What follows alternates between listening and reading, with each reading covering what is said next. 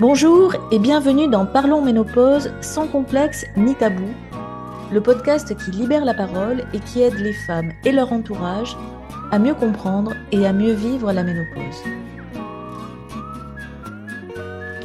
Je suis Patricia Estenaga, formatrice et coach certifiée, fondatrice de j'aime-ma-ménopause.com et dans ce troisième épisode, je vous propose un nouveau témoignage dans la série Raconte-moi ta ménopause. Aujourd'hui, c'est au tour de Christelle, 51 ans, de nous parler de ce que représente pour elle la ménopause et la façon dont elle vit cette étape de transition. Elle partage avec nous son regret de manquer parfois d'informations et surtout d'une vraie attention de la part de son gynécologue qui semble plus enthousiaste à l'idée d'une grossesse que de l'approche de la ménopause chez ses patientes.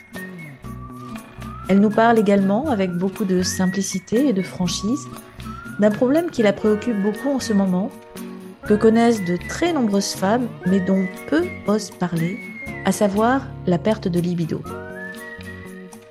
Je vous souhaite un très agréable moment d'écoute en compagnie de Christelle. Bonjour Christelle. Bonjour Patricia. Ravie de t'accueillir ici.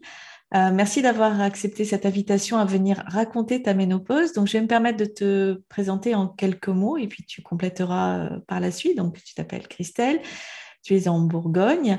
Euh, tu as 51 ans, maman de trois enfants et rédactrice web.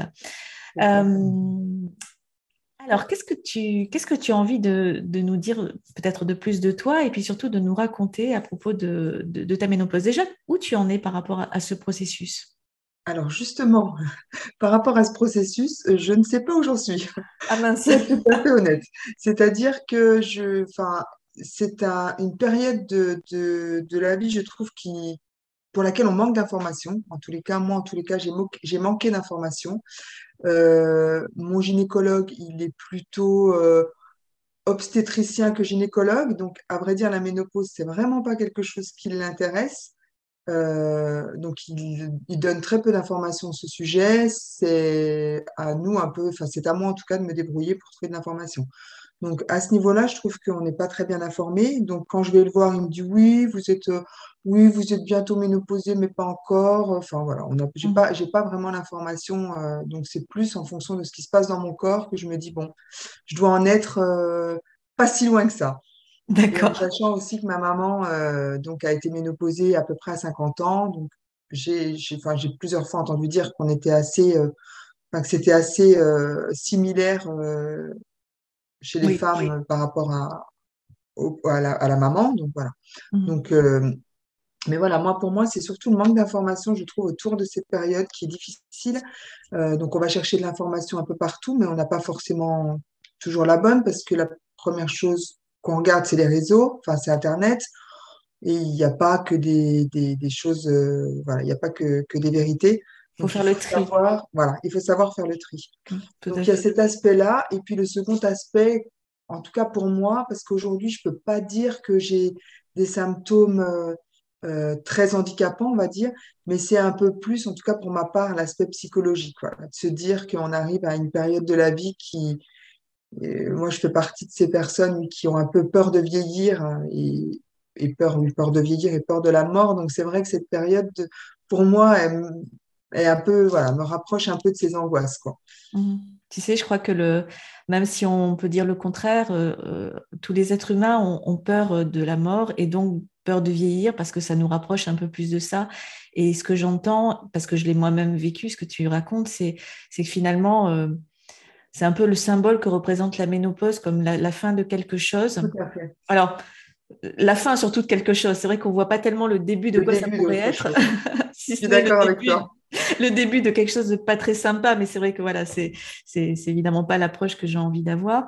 Mais euh, peut-être, euh, en tout cas, moi, ça a fait comme un déclic. Donc, je sais pas si c'est quelque chose que tu partages, comme tout d'un coup la ouais la prise de conscience que bon, ça y est, là a priori, c'est à peu près officiel. J'ai fait au moins la moitié ou en tout cas pas loin. Et, exactement ça. un peu la conscience de cette, de cette finitude, si, si euh, cette sensation, enfin, la, ouais, la prise de conscience qu'il y, a la, y a la mort au bout du chemin. On le sait, on le sait. bien sûr. Mais ça nous mais, je sais pour certaines, euh, pour certaines femmes et pour en avoir discuté avec des amis, elles, c'est plus le fait de se dire euh, euh, je, je, je, me sens moins femme, je, je ne peux plus donner la vie, donc je me sens beaucoup moins féminine, beaucoup moins femme. J'ai l'impression d'être déjà Ouais, enfin voilà, de, d'être moins femme. Moi, c'est pas trop ça en fait. Vraiment, ça, ça me... à la limite, je me dis, bon, si je peux me débarrasser de cette chose-là qui, qui vient tout, qui venait tous les mois depuis très longtemps, ça me dérange pas, absolument pas. Et puis j'ai eu mes trois enfants. Enfin, ça, c'est pas, c'est pas quelque chose qui me, qui me pèse. En tout cas, moi, c'est plus vraiment, c'est, oui, ce côté, euh, oh là là, ça va être le début d'autres problèmes. Euh, euh, et puis c'est vrai qu'on entend quand même. Alors, toujours pareil, quand on va sur les réseaux ou sur Internet, on a beaucoup euh, les côtés négatifs parce que souvent les gens qui se sentent bien, ils vont pas témoigner. C'est souvent des gens qui ont des soucis. Donc forcément, on a l'impression que tout le monde a des problèmes pendant sa ménopause et que c'est vraiment une période très difficile où on a beaucoup, beaucoup d'ennuis. Moi, j'avoue que pour l'instant, j'ai pas trop de symptômes. Enfin, en fait, comme je, je ne suis pas officiellement ménopausée, on dit qu'il faut un an sans règles. Enfin, en tout cas, c'est ce que j'ai lu beaucoup. Oui, c'est le point de repère, on va dire habituel. Exactement. C'est un point de repère pour dire qu'on est officiellement ménopausé. Moi, j'ai plutôt des périodes euh, longues sans règles et puis des règles très abondantes et très longues. D'accord. Donc, je vais être six mois sans règles. Et puis d'un coup, je vais avoir des règles qui vont durer un mois et qui vont être très abondantes. Et puis à nouveau six mois sans règles. Enfin, ça fait, ça fait à peu près un an et demi que c'est comme ça. D'accord. Donc mon gynécologue trouve ça, alors il n'est pas, voilà, il, ouais, oui, c'est pas très habituel, euh, mais bon, euh, il me fait tous les examens quand même nécessaires, puisque comme il est euh, obstétricien, il a tout le matériel nécessaire, donc à chaque fois, il me fait une échographie, voir s'il n'y a pas de mmh. souci, etc. Mais voilà, pour lui, ça, ça, ça, suit son cours, et puis ça devrait... Qu'est-ce que tu aimerais avoir comme, comme soit information, quoi, comme support de sa part euh, des réponses plus claires par rapport à, bah, déjà, je trouve un peu plus d'attention et de. Alors, j'adore mon gynécologue. Vraiment, je l'adore. Là, il part en retraite, j'en suis euh, très désolée, mais je l'aime beaucoup. Mais il est. Alors, quand on arrive en lui disant euh, euh, je, je, pense être enceinte, alors il a le sourire qui arrive jusqu'à ses oreilles. Quand on arrive pour lui dire je commence à avoir des bouffées de chaleur, il est moins enthousiaste.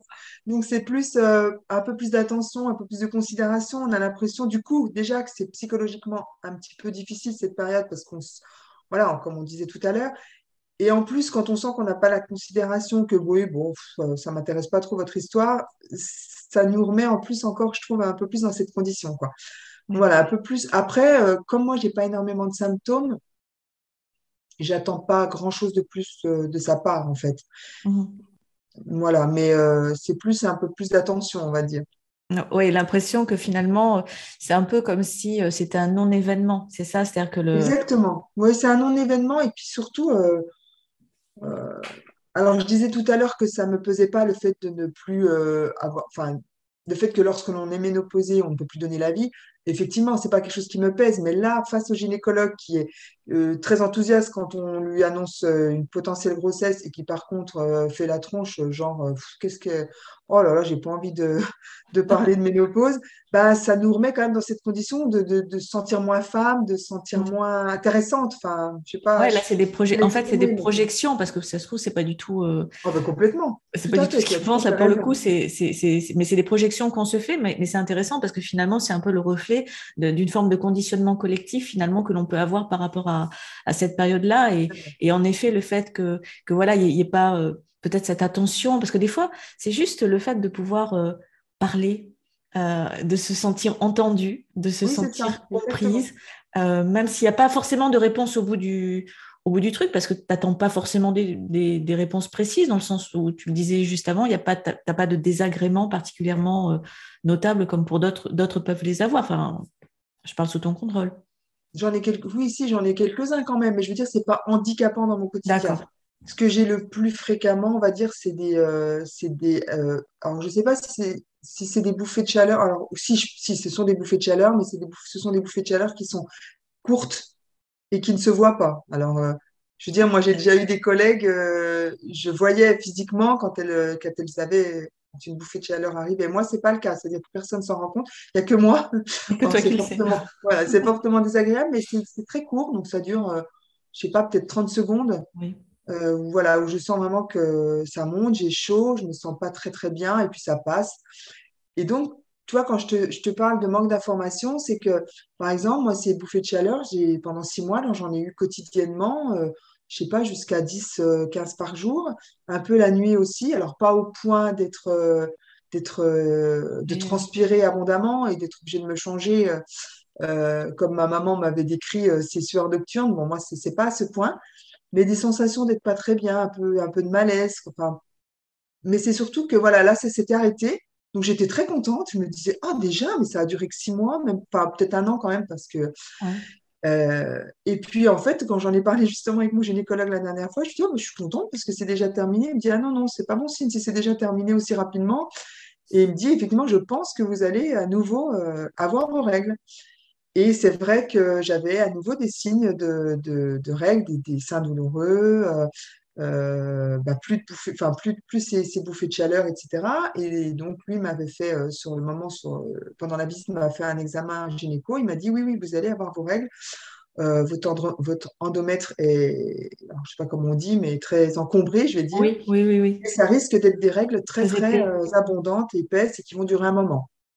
C'est tout. Donc, il m'a donné un, cachet en me disant si vraiment c'est trop, c'est trop abondant, euh, vous prendrez ce, ce cachet-là pour arrêter. Mais c'était il y a un mois et demi et rien n'est arrivé. Donc, tu vois, je me Ah, pose des questions. Alors, du coup, tu te poses beaucoup de questions et tu n'as pas de réponse. Tu te dis, est-ce que c'est normal que, que ce ne soit pas arrivé alors qu'il m'a dit que ça, c'était imminent? Donc, c'est plus autour de tout ça, je trouve, où, où moi, je suis un peu dans le flou, quoi. Je pense que quand on a, quand on n'a pas ces règles depuis un an ou un an et demi, enfin, qu'on se dit vraiment ménopausé, on le vit peut-être différemment. Mais moi, je suis vraiment dans le, dans le flou encore. Ouais. En fait, je pense que déjà, chaque femme le vit différemment et je m'en rends bien compte avec les différents témoignages que, je recueille ou qu'on voit sur euh, le groupe Facebook, par exemple, ou sur les réseaux sociaux en général. C'est vrai que chacune le, vit différemment. Après, euh, sur l'approche, après, il y a des médecins qui ont des approches différentes, mais d'une manière générale quand même. Surtout si tu dis que ton médecin va bientôt partir à la retraite, ça veut dire qu'il est d'une génération, euh, voilà, où la ménopause, il faut savoir que c'est pas du tout, du tout abordé dans, dans les études médicales. Donc, euh, même euh, pour les gynécologues, ce qui paraît, euh, ce qui paraît fou, mais c'est pas, c'est pas forcément une spécialité euh, qui est vraiment prise en compte, c'est plus l'obstétrique, effectivement, ou alors les, les, les- les aspects pathologiques. Et la, la ménopause, c'est pas considéré, en tout cas, voilà, c'est un Bon, non-sujet après, pour c'est pas une maladie non plus. Donc, alors, on est d'accord, c'est- pas une maladie, voilà. mais ça reste une période qui, qui, reste- qui- qui est quand même euh, déstabilisante pour les femmes, qui peut être plus ou moins facile à traverser. Euh, dans certains cas, on va dire, voilà, ce que tu me décris, c'est désagréable, ça ira mieux quand, euh, tout ça, sera derrière toi. Mais pour d'autres, c'est effectivement beaucoup plus, euh, invalidant, donc et difficile à vivre au quotidien. Mais c'est vrai que même quand on n'est pas submergé par tout un tas de symptômes, ben, malgré tout, c'est des changements importants pour soi, tout un tas de questionnements, et d'avoir cette attention. Bah, voilà, c'est vrai que ça, manque. En tout cas, c'est quelque chose que, tu n'es pas la seule à, ressentir. Moi, je l'ai ressenti de la même façon, et, et d'autres femmes le, le ressentent également. Donc, euh, donc oui, ça c'est ça, ça, c'est important.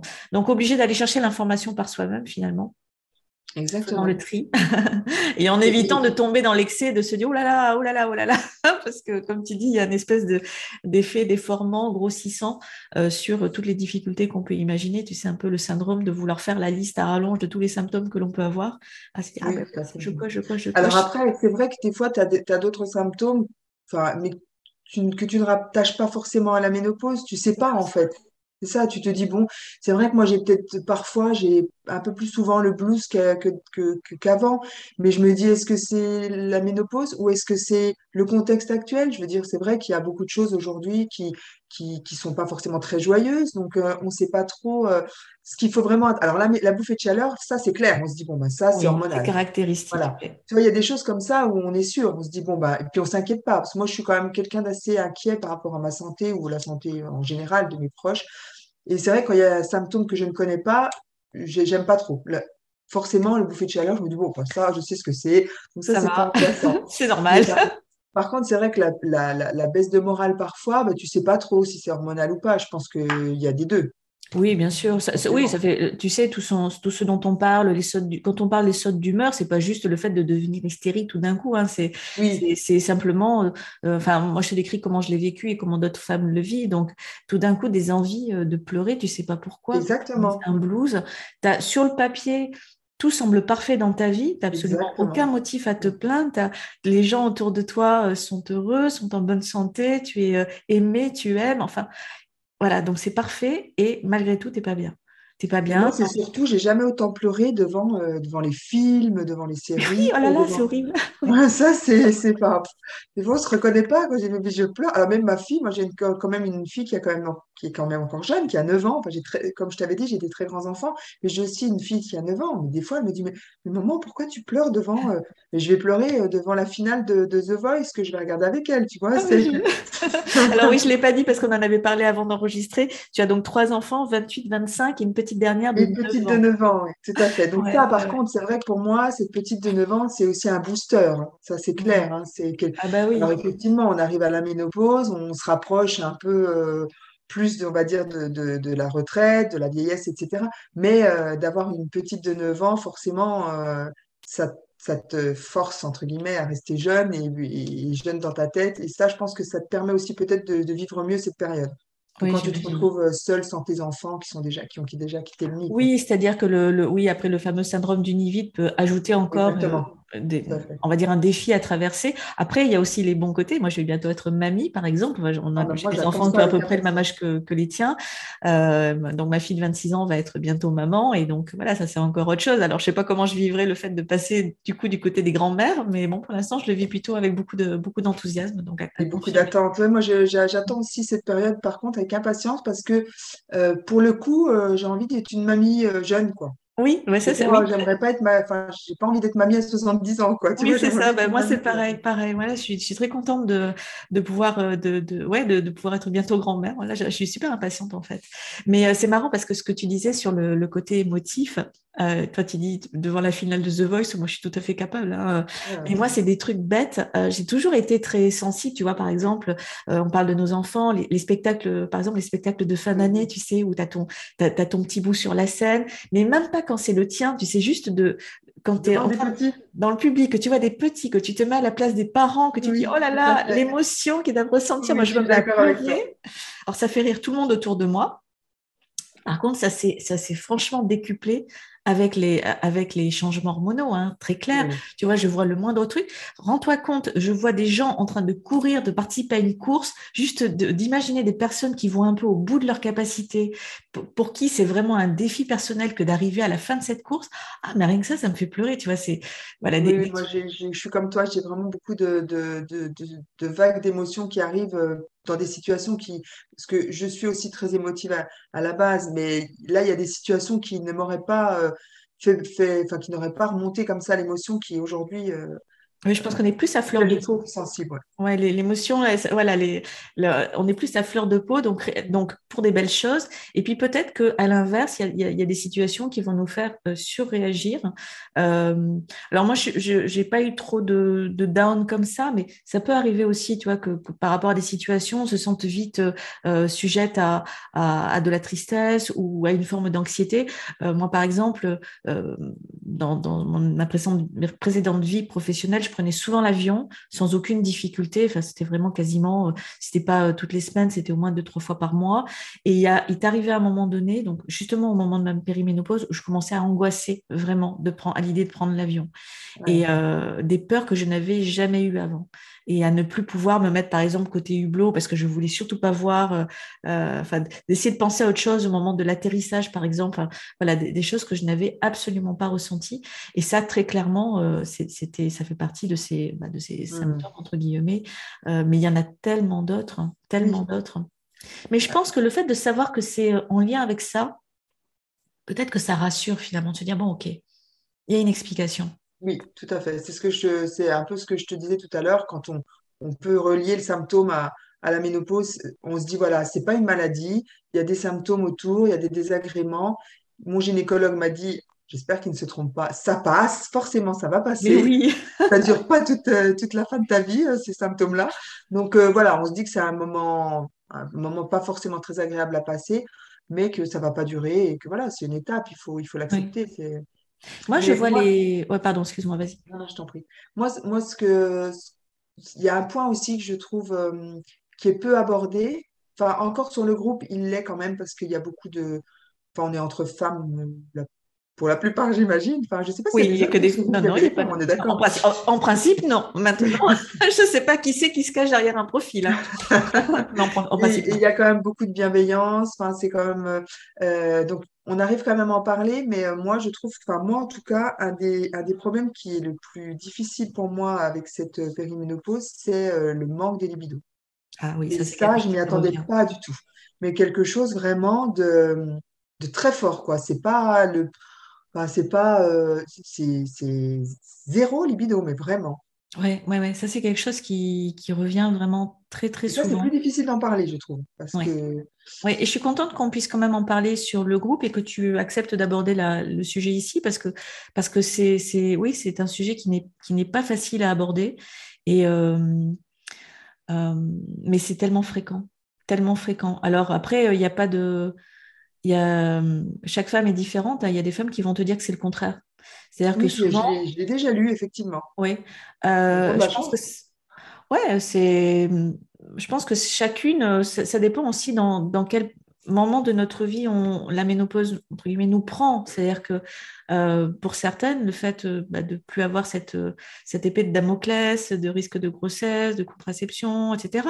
Le fait que peut-être les enfants partent de la maison, c'est aussi une libération. C'est-à-dire qu'on se redécouvre avec le couple, donc, ou on, découvre autre chose avec un nouveau partenaire. Et, et, pour certaines femmes, c'est au contraire une libido accrue. Pour d'autres, c'est n'est pas le cas. Après, il peut y avoir multiples facteurs. Donc, je ne sais pas dans ton cas ce qui, euh, ce qui est, euh, ce qui est la, cause principale, mais euh, ça peut être soit une cause, je vais paraître un petit peu mécanique, tu vois, une, cause mécanique, c'est-à-dire que quand on a des problèmes de sécheresse vaginale et que c'est douloureux, bah forcément, ça donne pas envie.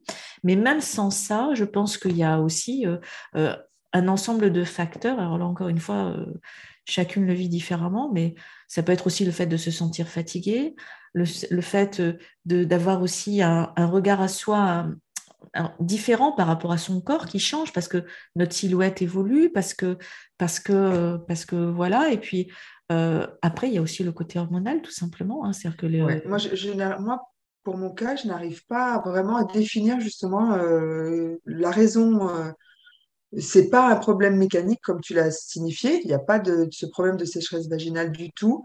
Euh, j'aime mon mari. Enfin, je veux dire que j'ai même euh, même dans la, dans la journée, enfin, j'ai envie de mon mari, mais quand arrive le moment, il se passe rien. C'est c'est comme si mon corps était complètement euh, perméable à tout, à, l'acte à l'acte sexuel, quoi, pour parler franchement.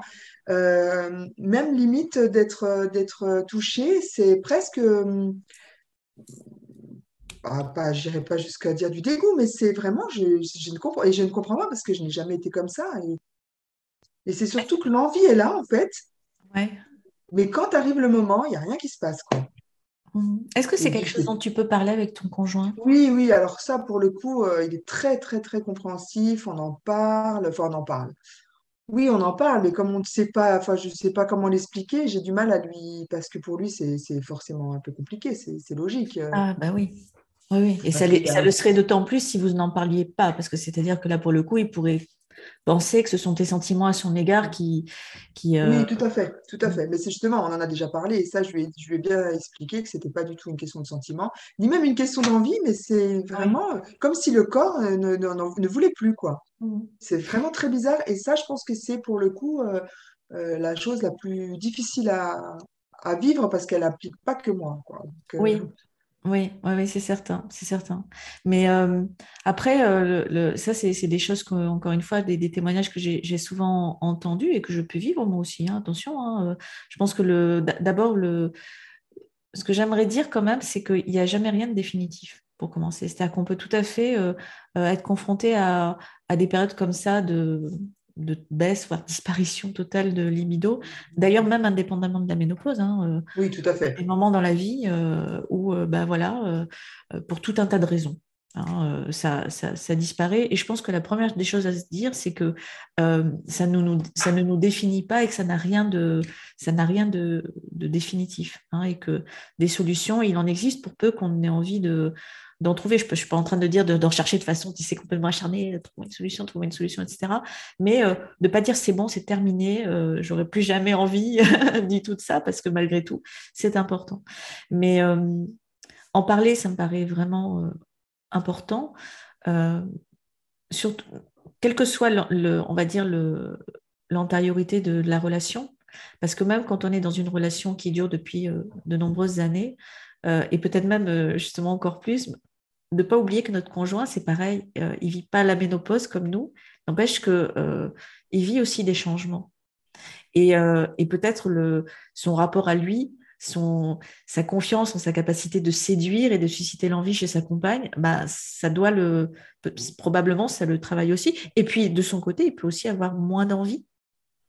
Et on n'est pas toujours sur les, mêmes, euh, sur les mêmes rythmes et sur les mêmes cycles. Donc, de pouvoir en parler pour au moins s'accorder sur ce point-là, qui a simplement peut-être un problème de, de synchronisation, ça, ça me paraît déjà euh, important.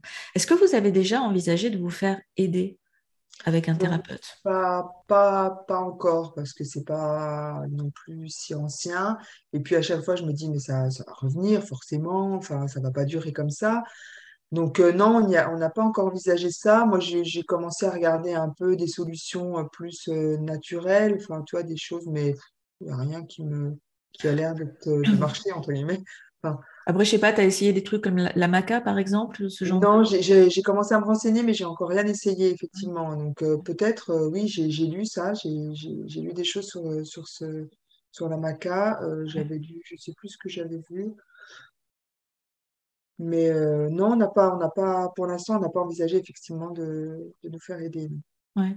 Après, ça peut être une, il faut que les deux soient, soient partants, bien entendu, hein, et puis de trouver la personne de confiance pour, euh, pour le faire, parce que des fois, ça peut être aussi intéressant de, de, voir euh, oui, d'aider de, de, encore un peu plus à la discussion. Moi, je ne l'ai jamais, euh, jamais fait, hein, mais euh, j'ai eu l'occasion d'avoir des discussions avec des, des, sexologues, sexothérapeutes qui, euh, qui reçoivent fréquemment des, des couples bah, à ce moment de vie, hein, parce, que, parce que, encore une fois, c'est très perturbant. Ensuite, il y a effectivement des plantes qui peuvent, qui peuvent aider. Euh, bien sûr, quand le problème est mécanique, encore une fois, ce n'est pas ton cas, euh, la mm. première des choses à faire, c'est bien évidemment de, bah, de, faire en sorte que au moins les rapports ne soient pas douloureux et d'hydrater cette, cette zone-là. Après, il y a aussi une chose, c'est que euh, peut-être relâcher la pression par rapport à ça, et puis peut-être avoir aussi en tête, alors les, les, médecins disent souvent, et c'est pas faux, que moins on le fait, moins on en a envie. Alors ça, je pense que c'est vrai, pour le coup, effectivement. Et euh, d'ailleurs, les Américains, ils ont une formule que j'aime bien, c'est ils disent use it or lose it. Tu t'en sors, tu te perds. Ouais, c'est peut-être plus vrai pour la femme que pour l'homme, non Ça, je sais pas. Certainement, certainement. Je pense que les hommes, on va avoir d'autres problèmes fonctionnels euh, liés peut-être au trouble de l'érection, des choses comme ça. Nous, c'est plus subtil, je pense. Donc, euh, Exactement. Donc effectivement, ouais. Alors moi, moi c'est difficile à vivre, mais c'est plus, euh, enfin comment dire, moi je me dis que ça va revenir et puis ça, c'est, on, est bien ensemble, on partage des choses ensemble. Donc à la limite, moi personnellement, ça pourrait me suffire, tu vois ce que je veux dire, parce que je sais que ça va revenir et puis euh, s'il n'y a pas de rapport pendant un certain temps, mais, mais c'est plus euh, de sentir que mon mari euh, n'est pas forcément épanoui à ce niveau-là, qu'il est frustré, enfin oui, oui, qu'il est frustré, enfin faut, faut, faut dire euh, les choses. Alors lui, il est très compréhensif, hein, quand on en parle, jamais il me, comment dire, jamais il me, il ne me le reproche. Mmh. il, me, il, me, il me le dit parce que bon, c'est voilà, mais il va pas, il va pas me, comment dire, il va pas en rajouter, quoi. Il sait que c'est pas, entre guillemets, que je le, que je le contrôle pas, que je le maîtrise pas, que ça n'a rien à voir avec les sentiments que j'ai pour lui ou, ou, mmh. quoi que ce soit. Donc, euh, il est pour, ce, pour, pour ça, il est très compréhensif. Mais je me dis, euh, ne faut pas que ça dure. Euh, des mois et des mois et des mois, quoi, parce que... Oui, ça affecte sa sexualité à lui aussi. Donc, c'est pas, c'est pas, c'est pas, que notre sexualité à nous que ça, que ça affecte, c'est celle de notre compagnon. Donc, euh, c'est, on peut pas simplement se dire, bah, c'est son problème. Non, c'est, on est un couple, donc c'est, ça, ça, fonctionne ensemble. Après, euh, euh, tu vois, je pense à différentes pistes. L'idée, c'est pas de te donner des solutions ici, parce que d'abord, j'en ai pas forcément, mais, mais je pense que ça peut être intéressant d'avoir cette discussion, de se dire, peut-être aussi d'aller vers d'autres approches. Tu sais, on entend parler beaucoup du slow sex, du tantrisme, tu vois, qui sont une autre façon d'envisager la, sexualité, qui n'est pas forcément celle à laquelle on est le plus habitué. Donc des fois, quand bah, voilà, nos rythmes évoluent, euh, peut-être aller vers d'autres formes comme ça, en tout cas aller s'intéresser un petit peu à ça, ça peut donner des, des ouvertures, des pistes. Après aussi, euh, laisser du temps au temps, alors évidemment, euh, en espérant que ça revienne, mais attention quand même, parce que plus on s'éloigne de ça, moins, moins on en a envie. Mais simplement laisser du temps, c'est que je pense que nous, on a besoin de plus de temps maintenant pour monter en, excitation. Et euh, c'est sûr qu'à 50 ans, et eh ben, c'est pas le petit coup vite, enfin pardon, hein, mais le petit coup vite fait comme ça, bah, on a besoin de temps pour faire tourner la machine. Donc, euh, euh vive les préliminaires, vive tout ce qui peut être suggestif, mmh. toutes les... les massages les massages, Et, et, à la limite, sans mettre, on va dire, de pression sur la finalité tu vois, de se dire, il faut que ça se termine de telle façon, avec absolument euh, euh, un orgasme, une pénétration. Enfin, tu vois, toutes ces. Toutes Je suis d'accord avec toi. Tu vois, de se dire, de relâcher et peut-être de se dire, euh, de voir l'acte sexuel, pas forcément comme attendre absolument qu'il y ait au bout la récompense avec l'orgasme, si ça vient, c'est super, mais on peut aussi passer un bon moment en se laissant aller, en prenant du temps, euh, en, réinventant peut-être une autre forme d'intimité. Oups, toi, j'avais mis une minuterie pour voir où on en était. Euh, une autre forme d'intimité. Et tu sais, il y a autre chose dont je voulais te parler, parce que ça, j'en parle souvent, c'est aussi la pratique solitaire, la masturbation, ah pour parler en clair. Parce que des fois, moi, quand j'en parle à des femmes, certaines me disent, ben non, déjà, j'ai pas trop envie, alors si je commence à le faire toute seule, etc. Mais non, ça peut être aussi une façon, tout simplement, de se reconnecter à ah. soi Qu'est-ce qui se passe? Ah. C'est bon. C'est bon? Donc, tu vois, le, des fois, on n'ose pas trop en parler, mais ça peut être aussi une façon de... De, de un peu la machine, on va dire. Mais oui, mais oui, avec toujours cette idée que moins tu le fais, moins tu en as envie, mais en même temps, plus tu le fais, plus tu entretiens euh, ce, tes, zones euh, vraiment sensibles, érogènes, etc. Euh, et puis peut-être toi de, savoir qu'est-ce qui, qu'est-ce qui te fait du bien, tout simplement. Mm. Et puis accessoirement, c'est toujours bon à prendre hein, parce que le moins d'orgasme, qu'on soit seul ou accompagné, eh ben, c'est un shoot d'hormones. et mon mari me dit toujours, euh, parce que bon, il, en plaisante quand même aussi, euh, il me dit toujours, tu sais que plus on fait l'amour, plus on vit, euh, on, augmente son espérance de vie. Donc il me dit, moi, je suis, avec toi, je suis mal barrée. non, mais tu sais, peut-être que je pense que d'abord, la parole, c'est tellement important. L'humour, tu vois, l'humour, c'est quand même aussi, euh, euh, je pense, la clé. Et puis, euh, sans que ça devienne une contrainte, peut-être se mettre aussi des rendez-vous, de se dire, OK, là maintenant, on prend rendez-vous tous les deux et, et, se mettre en condition et peut-être créer les. Tu parlais de massage, mais ça peut être, voilà, chacun le fait à sa façon de, de, créer ce, ce, moment. Ça n'a pas besoin d'être. Il n'y a, a, pas besoin de quantité, tu vois, mais d'avoir des, moments vraiment à deux, quoi à deux. C'est vrai que nous, bon, comme, comme tu, tu, le sais, on a une fille quand même qui a 9 ans, donc qui est encore très très présente. Puis comme elle est seule maintenant, puisque tous ses frères et sœurs vont quitter la maison, enfin, elle a euh, deux, deux demi-frères du côté de son papa qui, qui, ne vivent pas avec nous, donc elle voit régulièrement, mais qui ne sont pas là tout le temps. Donc c'est vrai que c'est un peu une fille unique, donc elle est très demandeuse. Donc c'est vrai que quand on a fait sa journée de travail, qu'on l'a emmenée au sport, qu'on a fait, enfin voilà, qu'on a tout fait, c'est vrai qu'on est à 50 ans, on est plus fatigué qu'à ben oui. ou à 30, ben hein, clairement. Ben donc il y a ça aussi, puis le peu de moments vraiment que tous les deux. Parce qu'avant, quand on s'est connus, ben, on allait beaucoup danser, on dansait beaucoup tous les deux, on, on, aime les danses latines, donc, euh, donc des danses quand même aussi qui rapprochent. Donc c'est vrai qu'il y avait tout, tout ce côté-là qu'on n'a plus aujourd'hui. Et puis, comme tu le sais, hein, puisque tu l'as expérimenté la dernière fois qu'on s'est parlé, on, on, est en travaux depuis un bon moment, donc aussi bah, pas mal de, de, de, eh soucis, de, de bruit, etc. L'environnement n'est pas forcément propice non plus, mais il faut que nous, on arrive à se créer, à recréer en fait euh, ces moments à deux et ces moments euh, oui, d'intimité, euh, mais pas forcément, euh, pas forcément au lit, quoi. De, de l'intimité, euh, tous les deux, Oui, dans la vie en général, quoi. Oui, oui, mais ça commence par ça, en fait. Mm. Ça commence par ça. Je dirais que la sexualité, euh, ce qui peut se passer dans le lit ou ailleurs, euh, c'est, c'est, je dirais que c'est, c'est autre chose, tu vois, c'est, c'est simplement le prolongement. Mais c'est ça, c'est des moments à deux. Et, et comme tu viens très bien de le rappeler, voilà, il y a aussi tout un, un ensemble de, de circonstances, un contexte général qui n'est pas forcément propice à ça. Et puis encore une fois, ça peut durer plus ou moins longtemps. Il y a des, couples, ça va durer quelques semaines, quelques mois, voire quelques années. Et déjà d'en prendre conscience et, euh, et, de se dire, OK, on est conscient tous les deux de ce, de, de, de, de ce, problème, de quelque chose voilà, qui, qui, qui, vous manque à tous les deux d'une certaine façon. Lui, euh, on l'a bien compris, mais toi aussi, parce que je pense que tu aimerais retrouver ça et, et, et, recréer cette proximité qui, à mon avis, est la première des choses à faire, la première étape, pour ensuite aller vers, vers, vers une sexualité épanouie. Et encore une fois, ce n'est pas une question de, de quantité, parce que je je pense que là aussi, on a souvent beaucoup de conditionnement, de pression sur combien de fois il faut le faire pour que, être dans la norme. Il n'y a pas de norme. Il y a non, juste non, ce qui sûr. convient aux deux personnes. Ce qui convient vraiment. Hein, c'est pas juste oui, oui, non, c'est pas grave. Non, d'en parler vraiment franchement et de pouvoir se dire à cœur ouvert euh, ce que chacun ressent. Et quand c'est trop difficile de le faire à deux, bah, l'aide d'un thérapeute peut être intéressant. C'est pas mmh. indispensable tout le temps, tout le temps, mais ça peut aider. Voilà, donc c'est. En tout cas, je te remercie d'avoir abordé ce sujet parce que c'est un sujet qui est vraiment important et, euh, et on n'en parle pas assez. Et, euh, et, je crois que là, pour le coup, euh, quand on est chez le médecin, c'est pas forcément quelque chose qu'on. Non, tout à fait. Puis même, même, avec ses amis, c'est pas forcément, même quand on a des amis proches, c'est pas forcément un sujet facile à aborder, je trouve. Alors, si on se rend, si quand on l'aborde, on se rend compte que la personne en face est un peu dans le même dans le même dans la même période, enfin dans Oui, le ça même aide. ça va. C'est aide. euh, elle te dit oh, non, alors moi tout va bien de ce côté-là, c'est c'est pas.